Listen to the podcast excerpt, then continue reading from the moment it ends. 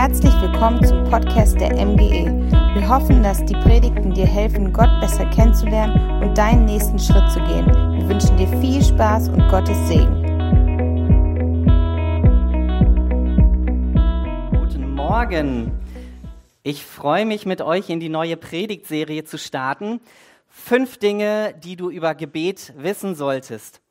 Ich möchte mit euch direkt einsteigen. Mein Thema heute ist Gebet ist Reden mit Gott.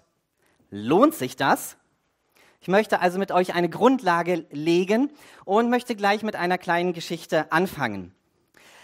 Ich kenne eine Frau, die als sehr junges Mädchen sich in einen älteren Jungen verliebt hat. Dieser Typ war so eher durchschnittlich und naja, ich weiß nicht warum und wieso, aber auf jeden Fall war es so. Und sie fand ihn so toll, dass sie sich ganz viele Sachen überlegt hat, wie sie die Aufmerksamkeit dieses Jungen bekommen könnte.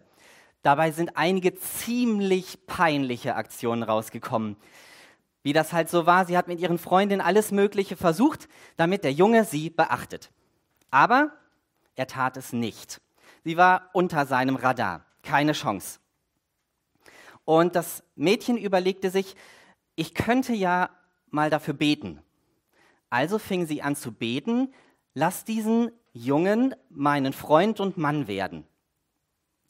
Und das tat sie ein paar Tage lang, ein paar Wochen lang, sogar ein paar Monate. Aber es passierte nichts. Nach ein paar Jahren war es dann endlich soweit. Es war ein Sommercamp, auf dem die beiden waren. Ferienstimmung, ausgelassene Zeit. Alle waren gut drauf, Lagerfeuer, Romantik und der Junge verliebte sich. Aber nicht in das Mädchen, sondern in eine ganz andere. Das Mädchen fühlte sich furchtbar traurig, zurückgesetzt, enttäuscht und war sogar ziemlich sauer auf die andere und machte sich schlecht, wo sie nur konnte. Und ich glaube, wir kennen alle ähnliche Situationen. Wir kennen alle so Situationen, wo wir auf etwas hinarbeiten, etwas, was uns sehr wichtig ist. Und vielleicht beten wir auch dafür und vielleicht beten wir regelmäßig dafür, aber es scheint sich absolut nichts zu tun. Und vielleicht wird es sogar auch noch schlimmer, wie bei dem Mädchen. Und da können dann schnell Gedanken hochkommen wie, lohnt sich das überhaupt? Bringt das was, dass ich diese Gebete spreche? Die lohnen sich doch nicht, die ganzen Gebete, oder? Und genau dieser Frage möchte ich mit euch in dieser Predigt nachgehen. Lohnt sich Beten überhaupt? Um die Geschichte von dem Mädchen kurz noch abzurunden. Es gab doch noch eine Wende zum Guten. Ihr könnt beruhigt sein. Dieses Mädchen ist heute meine Frau und ich bin total beeindruckt, dass sie so viele Jahre lang Gott dieses Anliegen gebracht hat, bis ich endlich die Augen aufmachen konnte und sie gesehen habe und gesehen habe, was Gott in ihr Wunderbares getan hat und was für eine wunderbare Frau das ist. Ich möchte mit euch heute in dieser Predigt eine ähnliche Geschichte aus der Bibel lesen, wo auch jemand sehr, sehr lange für etwas betet, was ihm wichtig ist. Und das ist die Geschichte aus Daniel 9. Ich lese Daniel 9 ab Vers 1.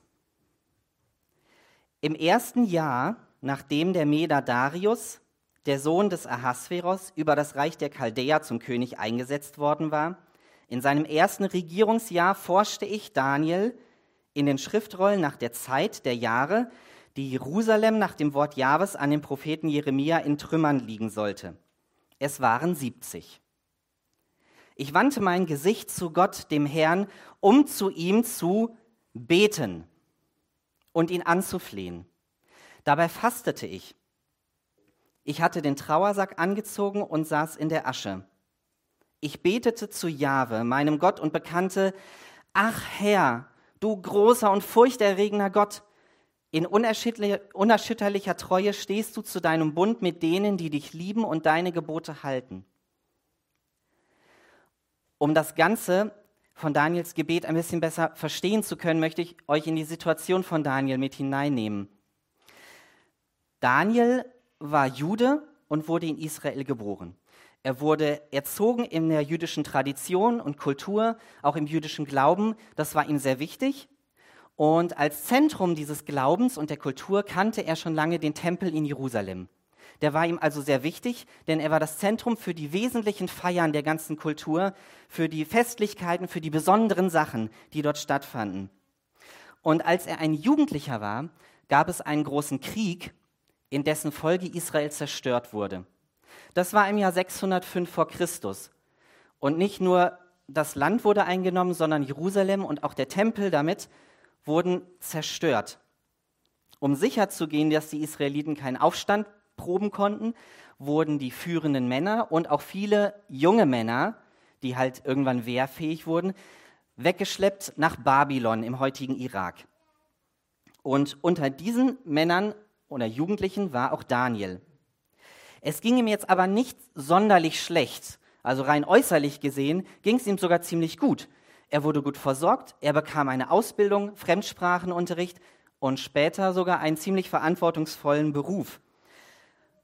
Aber sein Herz, das hing immer noch an der Heimat. Da war immer noch dieses Stück Heimat, was ihm wichtig war, der Tempel, der zerstört in Jerusalem war. Und Daniel betete dafür, dass die Israeliten zurückkommen konnten nach Israel. Und er tat das nicht nur ein paar Jahre, sondern zu dem Zeitpunkt, wo wir jetzt gerade eingestiegen sind in Daniel 9, betete Daniel schon 66 Jahre dafür, dass die Israeliten zurückkommen könnten. 66 Jahre. Er war ungefähr 80 Jahre alt zu dem Zeitpunkt. Das war ungefähr im Jahr 539 vor Christus, wo wir uns also jetzt befinden. Und der Auslöser von Daniels Gebet war wieder ein Krieg.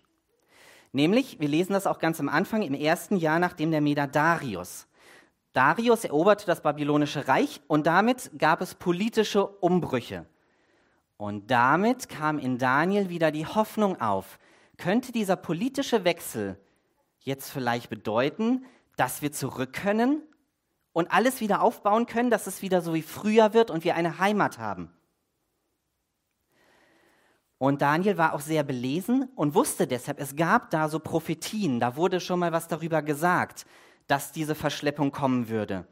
Und deshalb liest er nach in Schriftrollen von Jesaja zum Beispiel und liest eine Prophetie, die besagt, 70 Jahrwochen oder Jahre soll es dauern, bis die Israeliten zurück können.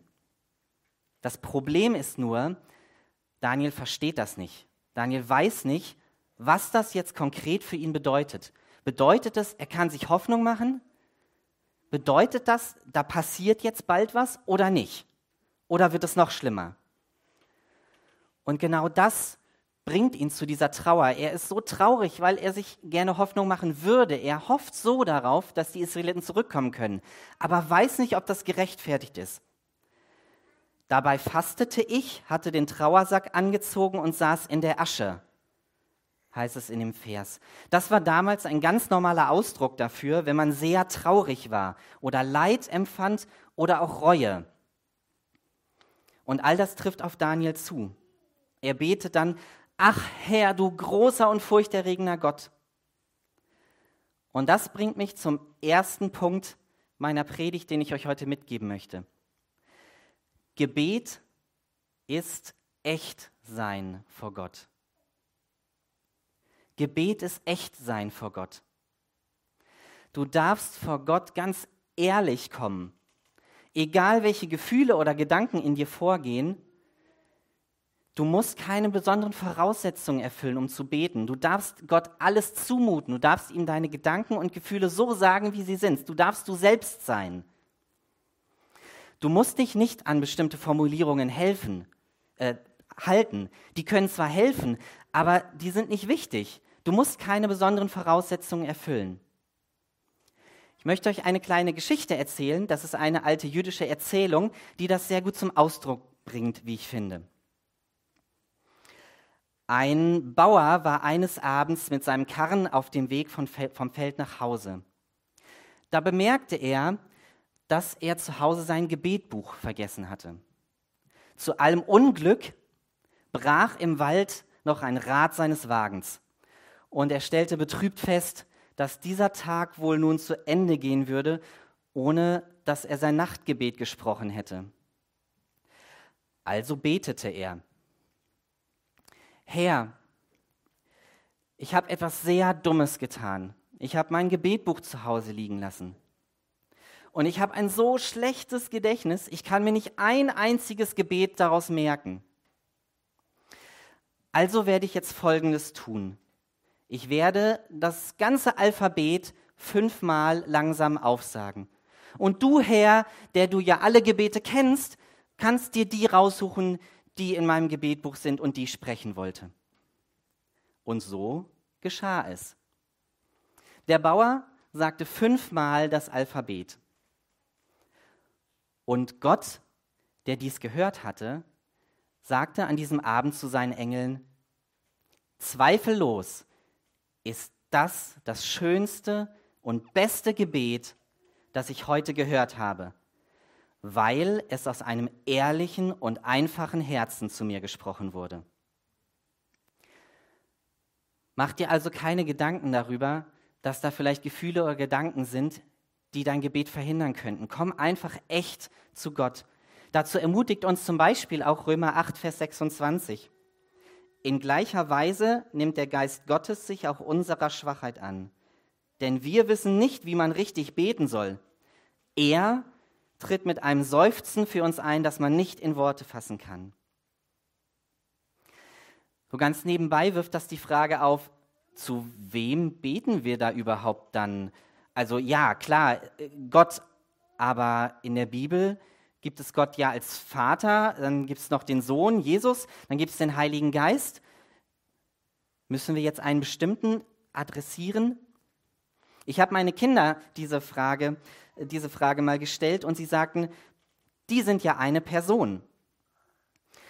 Es ist egal, es ist gleich, ob du nun sagst Vater oder Jesus oder Herr, Heiliger Geist, mein Retter, Vater unser, mein Helfer. Es ist egal, welche Anrede du verwendest. Komm so zu Gott, wie du bist. Gebet ist echt sein vor Gott. Ich möchte eine andere Frage aufbringen. Und zwar, hört mir überhaupt jemand zu? Es gibt auch die fromme Variante dieser Frage, die heißt dann, warum sollte ich beten? Gott weiß doch schon alles. Auch diese Frage habe ich mal meinen Kindern gestellt und sie sagten, wir müssen vertrauen, dass er da ist. Er liebt uns doch. Und genau das bringt mich zu meinem zweiten Punkt, den ich euch in der Geschichte von Daniel zeigen möchte. Gebet ist Ausdruck von Beziehung. Gebet ist immer Ausdruck von Beziehung, da ist ein Gegenüber. Daniel betet nämlich weiter, ab Vers 8. Jahwe, es muss uns die Schamröte ins Gesicht treiben, unseren Königen und Fürsten und Vätern, weil wir alle gegen dich gesündigt haben. Doch beim Herrn, unserem Gott, ist Erbarmen und Vergebung, denn gegen ihn haben wir uns aufgelehnt. Unser Gott, höre doch jetzt auf das Flehen deines Dieners und lass dein Gesicht wieder leuchten über deinem verwüsteten Heiligtum. Um deinetwillen, Herr. Mein Gott, neige doch dein Ohr und höre. Öffne deine Augen und schau dir die Verwüstung an und die Stadt, die nach deinem Namen genannt ist. Nicht im Vertrauen auf unsere Gerechtigkeit bringen wir unser Flehen vor dich, sondern im Vertrauen auf dein großes Erbarmen. Herr, höre, Herr, vergib. Herr, zögere nicht und greif ein. Lass uns nicht länger warten. Tu es um deinetwillen, mein Gott, denn deine Stadt und dein Volk sind doch nach deinem Namen benannt. Ich habe hier nur einen Ausschnitt gelesen, weil Daniel dieses, diese Bitte um Vergebung ganze viermal vor Gott bringt in diesem Gebet. Viermal. Warum? Warum schämt sich Daniel und warum bittet er viermal um Vergebung? Um das zu verstehen, müssen wir wissen, dass Daniel in einer Beziehung zu Gott lebt. Und diese Beziehung, die er hat, ist die, die schon vor ein paar hundert Jahren angefangen hat, nämlich mit dem Bund, den das Volk Israel mit Gott geschlossen hat. Das war damals, als Mose mit dem Volk Israel aus Ägypten gewandert ist, fliehen konnte aus der Sklaverei und ihnen die Gebote gegeben hat. Also Gott hat ihnen die Gebote gegeben und die Israeliten haben sich aus freien Stücken auf diesen Bund mit Gott eingelassen, der im Kern besagt, Segen für Gehorsam und Fluch für Ungehorsam. Und die Israeliten haben ganz freiwillig gesagt, wir wollen dir gehören, Gott, wir gehen diesen Bund ein. Und ein Bund ist noch stärker als ein Vertrag, weil ein Bund nicht aufgelöst werden kann. Und genau das meint Daniel damit, als er gesagt hat, wir alle haben gegen dich gesündigt. Und denn gegen ihn haben wir uns aufgelehnt. Er meint damit, sie haben sich alle gegen diesen Bund versündigt und diesen Bund nicht eingehalten. Ihm ist bewusst, das Exil ist also selbst verschuldet. Daniel möchte die Beziehung zu Gott wieder aufbauen. Und deshalb ist Gebet immer Ausdruck von Beziehung. Daniel bittet Gott um Rettung und darum, dass dieses Heiligtum, dass der Tempel wieder aufgebaut wird, die Israeliten zurückgehen können. Wir finden in der Bibel aber auch noch ganz andere Gründe und Motivationen, warum Menschen zu Gott beten. Ich möchte euch nur ein paar ganz kurz davon sagen. Bei Daniel ist es ganz klar die Verzweiflung darüber, dass, dass er seit 66 Jahren ähm, in dieser, im Exil lebt und verbannt wurde. Äh, Jesus erzählt zum Beispiel eine Geschichte, aber in Lukas 8, äh, 18, ab Vers 1, ähm, wo er von einer Witwe erzählt, die zu einem Richter geht, um Recht zu erlangen. Also sie bekommt nicht das, was ihr zusteht und geht deshalb zum Richter und bittet ihn darum, ihr Recht zu verschaffen. Der Richter will zuerst nicht, die Witwe kommt immer wieder und schließlich gibt der Richter nach und gibt dieser Witwe das Recht, was ihr zusteht. Und in der Beziehung bedeutet das, diese Witwe vertraut darauf, dass der Richter letztendlich doch ein gerechtes Urteil fällen wird. Wir dürfen also zu Gott kommen, um Recht zu erlangen. Gleich im Anschluss erzählt Jesus noch eine andere Geschichte. Da gehen zwei Männer in den Tempel, um zu beten. Der eine ist ein ziemlich angesehener Bürger von Israel und er geht in den Tempel und betet, ach Herr, danke, dass du mich nicht so wie den da gemacht hast, sondern viel, viel besser. Und er tut das, um gesehen zu werden. Und der andere Mann, der stellt sich in eine Ecke des Tempels und betet, Herr, ich habe andere betrogen, bitte vergib mir. Und dieses Gebet um Vergebung kommt aus einem ehrlichen Herzen. Er weiß, er hat etwas falsch gemacht und kommt damit ehrlich zu Gott. In der Beziehung bedeutet das, er erwartet oder hofft darauf, dass Gott seine Fehler vergibt. Das Paradebeispiel für Gebete sind natürlich die Psalmen. Deshalb möchte ich auch hier ein kurzes Beispiel erwähnen aus Psalm 32, Vers 6.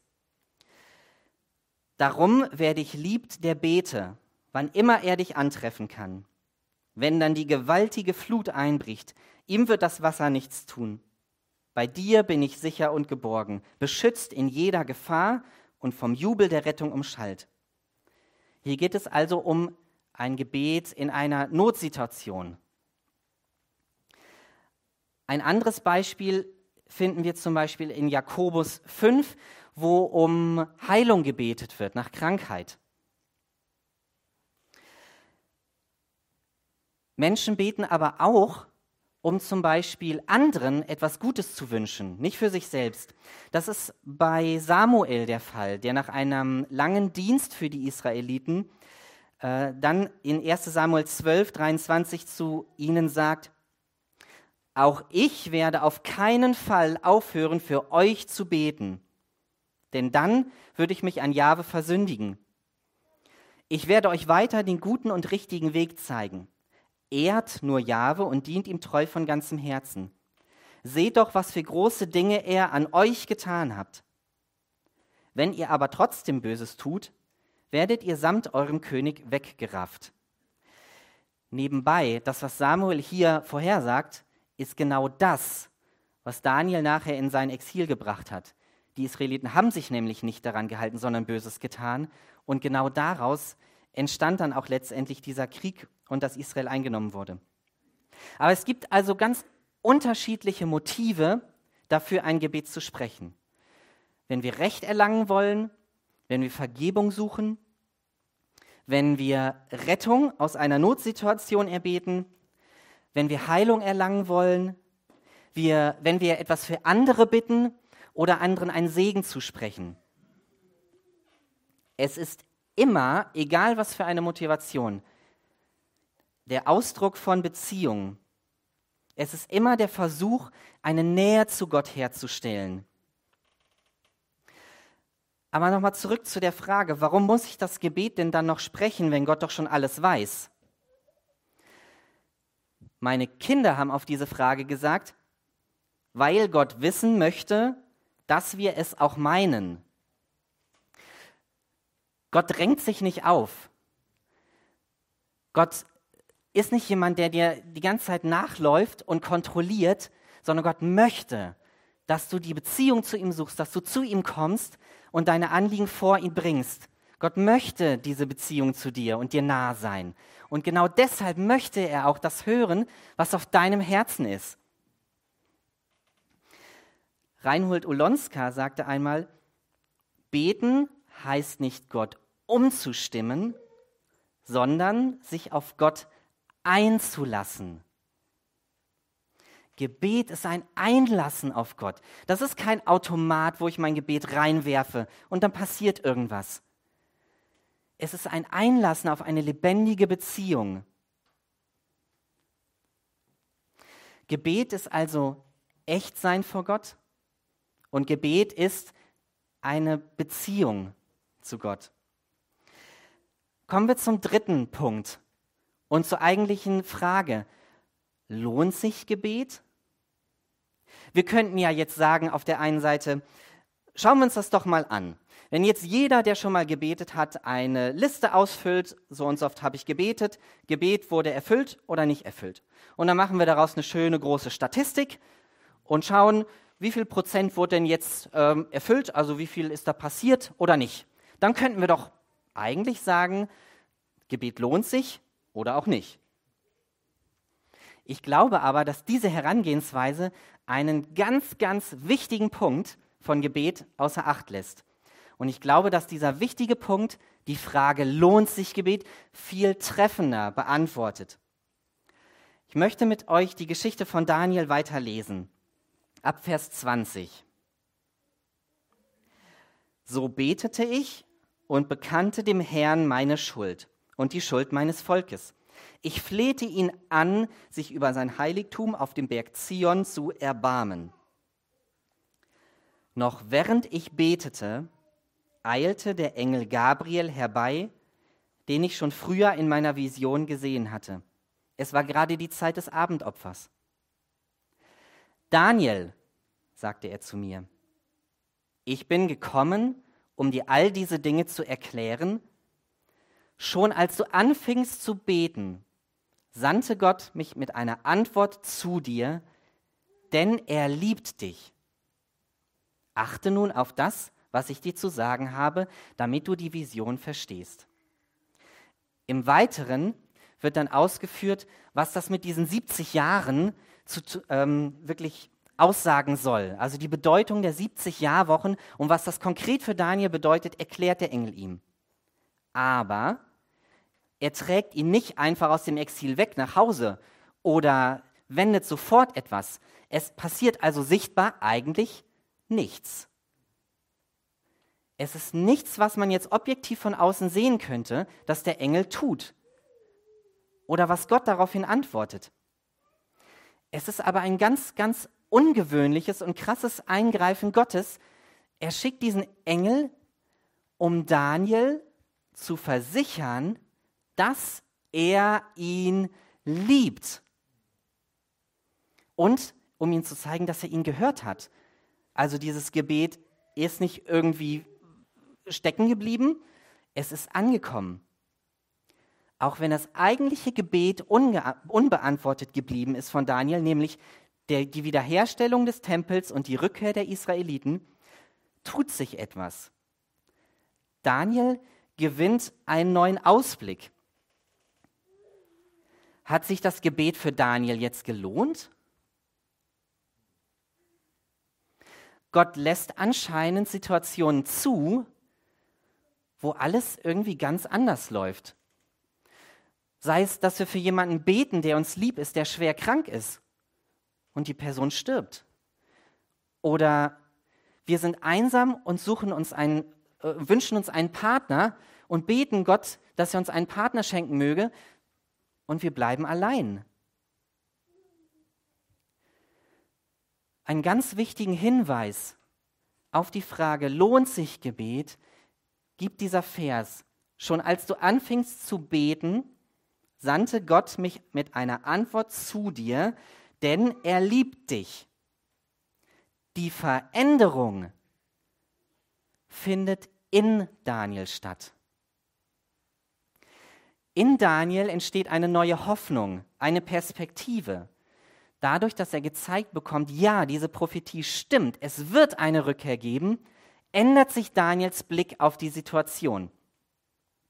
Die Kernaussage des Engels und auch Gottes an uns ist eigentlich, ich liebe dich, du bist mir wichtig. Egal welches Gebet du zu mir bringst, egal wie du es formulierst, sei so echt, wie du, wie es halt in dir drin ist. Ich höre dieses Gebet und ich werde dir liebevoll antworten. Ich behaupte also, Gebet lohnt sich. Gebet lohnt sich. Nicht deshalb, weil es ein Automat wäre, wo ich was reinwerfe und es kommt immer was raus, sondern weil Gebet etwas ist, was mich verändert. Gebet wird immer etwas Geheimnisvolles bleiben, wo wir nicht genau wissen, was passiert. Denn es gibt ja dieses Gegenüber. Es passiert in der Beziehung zu Gott. Aber es ist immer so, dass Gott es hören wird. Gott greift immer wieder auf Gebete hin sofort ein. Ich habe das selber erlebt, und zwar als ich vor einigen Jahren auf einer Wanderung war mit anderen Männern. Und am dritten Tag dieser Wanderung merkte ich vormittags, mein Knöchel fängt an zu schmerzen und es wird immer, immer doller. Als wir uns dann mittags zum Mittagessen hingesetzt haben, hatte ich schon so eine Schonhaltung angenommen und konnte eigentlich kaum mehr richtig.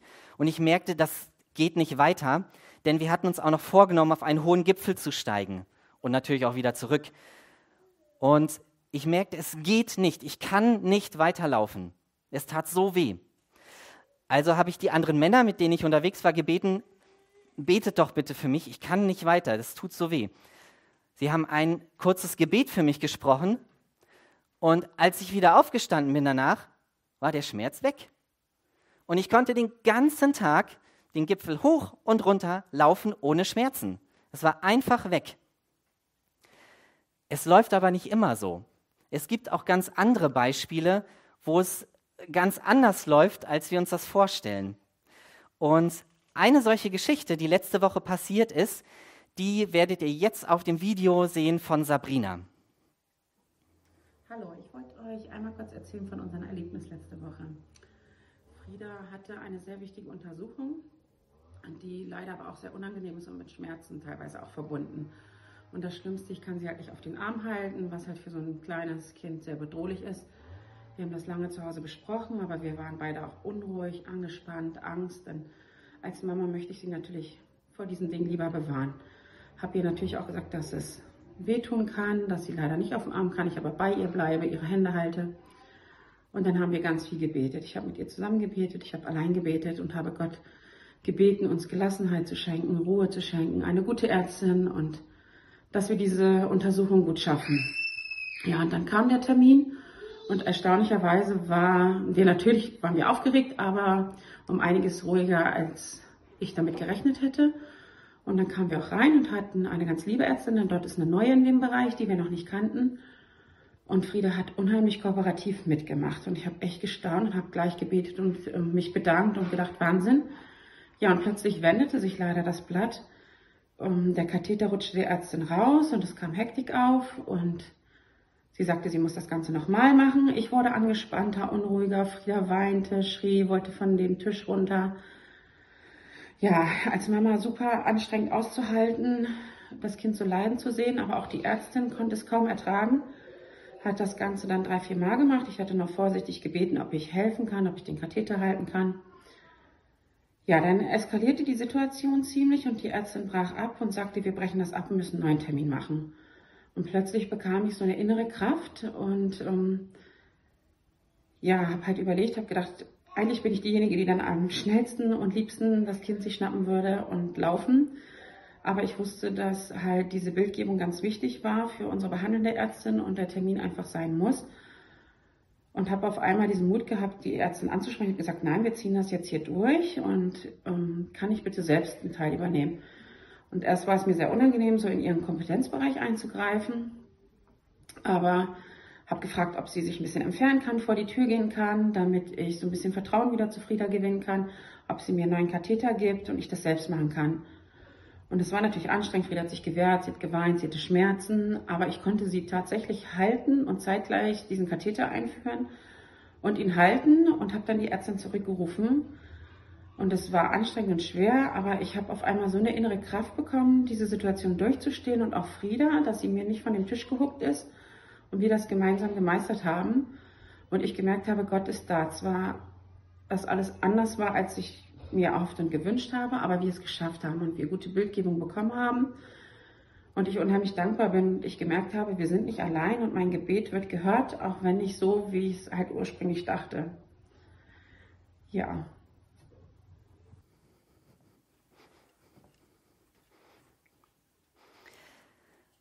Ja, danke Sabrina, dass du uns diese Geschichte mitgeteilt hast und den Mut hattest, das zu erzählen. Und ich finde, dass man an dieser Geschichte unheimlich gut sehen kann, Gott ist ein liebevoller Gott. Er reagiert darauf. Zwar oft anders, als wir uns das vorstellen. Sabrina hätte sich das bestimmt lieber gewünscht, dass es einfach gleich beim ersten Mal geklappt hätte mit der Untersuchung und dann einfach fertig gewesen wäre. Aber es war anders, aber trotzdem gut. Und Gott hat sie verändert. Gott hat ihr Mut und Kraft gegeben. So kann Gebet die Beziehung wirklich stärken zu Gott. Gebet kann zu einer Kraftquelle im Alltag werden. Ich habe meine Kinder auch gefragt, lohnt sich Gebet? Und eine Antwort, die dann kam, war, dann haben wir ja ein besseres Gefühl. Das ist jetzt nicht wissenschaftlich oder theologisch fundiert oder korrekt, aber im Kern ist es das, was ich auch sagen möchte.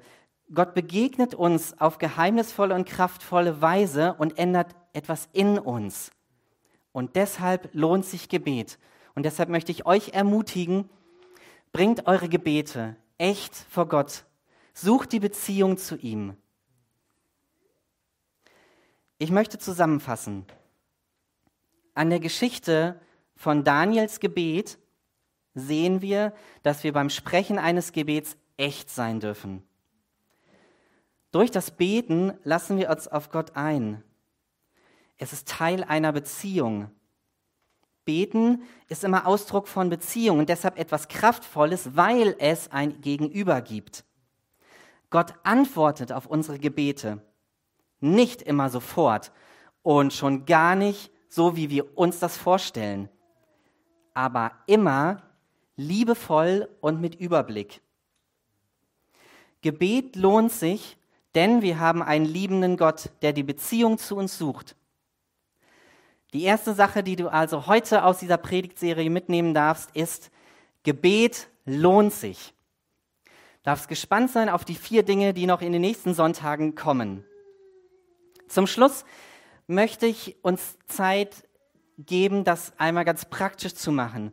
Und zwar, dass wir uns Zeit nehmen für ein ehrliches Gebet. Wenn du jetzt das hörst, gehört hast und denkst, äh, Gott ist doch eigentlich viel zu weit weg, der hört mich doch nicht. Das ist ja vielleicht alles schön und gut, aber da kann ich doch jetzt nicht gemeint sein. Dann möchte ich dich mit der Geschichte von Jesus ermutigen. Jesus wurde auf diese Welt geschickt, um genau diese Beziehung wie zu Gott wiederherzustellen. Jesus kam auf diese Welt, um uns wieder zu Gott zu bringen. Und weil das nur ging, indem unsere Schuld weggenommen wird, musste er dafür sogar sterben. Du bist also Gott so wichtig, dass er seinen Sohn für dich auf diese Welt gesandt hat. Denk also nicht, du bist zu unwichtig oder zu klein. Wenn das für dich der erste Gebetsversuch oder einer der ersten ist, dann möchte ich dich ermutigen, nimm mit jemandem aus dieser Gemeinde Kontakt auf oder schreib uns auch eine E-Mail oder auch wenn du sonst ein Gebetsanliegen hast.